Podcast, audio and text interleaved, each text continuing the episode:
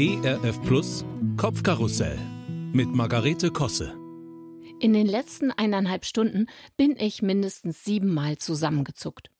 Viermal durch ein extrem lautes Yes, dreimal durch ein verzweifeltes Oh no. Ah ja, es war auch noch ein lautes Ja, kurz gefolgt von einem noch lauteren Was? No way.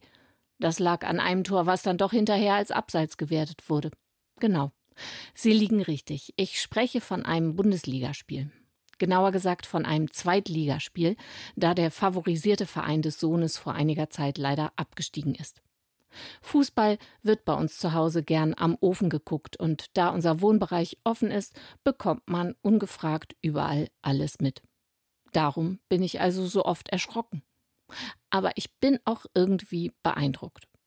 Zum einen ob des guten Stimmsitzes. Die Jubel- und Verzweiflungsrufe, die hatten nämlich echt Wumms dahinter. Zum anderen ob dieser geballten Emotionen. Ich bin kein Fußballfan. Ich war zwar mal mit im Stadion, aber wer jetzt warum, wie viel Tore schießt, das juckt mich nicht so richtig. Die Stimmung allerdings, die hat mir Spaß gemacht.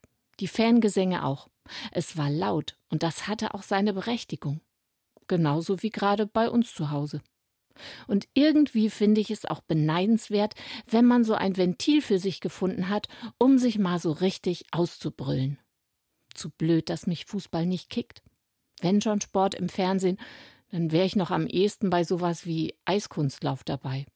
Aber die Vorstellung, ich sitze im Wohnzimmer und flippe bei jedem gelungenen Doppelachsel lauthals total aus, die ist schon irgendwie ziemlich absurd. Schade. Was wäre denn noch laut? Karnevalssitzungen, die finden zwar eh grad nicht statt, aber wären auch sonst nicht mein Ding. Man ruft laut Allah, aber die Witze sind in den meisten Fällen flach und der Alkoholpegel hoch. Nee, danke. Ich bin auch keine Konzertkreischerin, die ausrastet, wenn der Künstler auf die Bühne kommt. Selbst bei Sting oder Paul McCartney wurde ich nicht hysterisch. Muss ja auch nicht sein. Trotzdem, ich glaube, manchmal täte sie gut, diese enthemmte höchste Begeisterung. Als Kind hatten wir doch da auch keine Probleme mit. Aber jetzt, in Erwachsen, ist man so wohlerzogen und möchte ja auch niemanden irritieren. Manchmal juchze oder jodle ich im Wald, wenn ich weit und breit niemanden sehe. Ich hab da vermutlich Ronja Räubertochter vor Augen mit ihrem wunderbaren, legendären Frühlingsschrei. In meinem Lieblingsbuch kommt das Wort laut ziemlich oft vor. Laut Bibleserver 63 Mal. Manchmal lautes Geschrei, aber dann eben auch lauter Jubel und Gejauchze.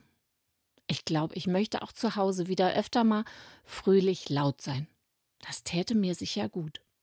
Gründe werde ich finden und meine Familie wird Verständnis aufbringen. Das müssen sie auch, denn gerade habe ich mich schon wieder erschreckt. Diesmal war es mein Mann, der brüllte. Jetzt hat also auch noch Leverkusen 5 zu 1 gewonnen. Aber das tut hier ja nun wirklich nichts zur Sache.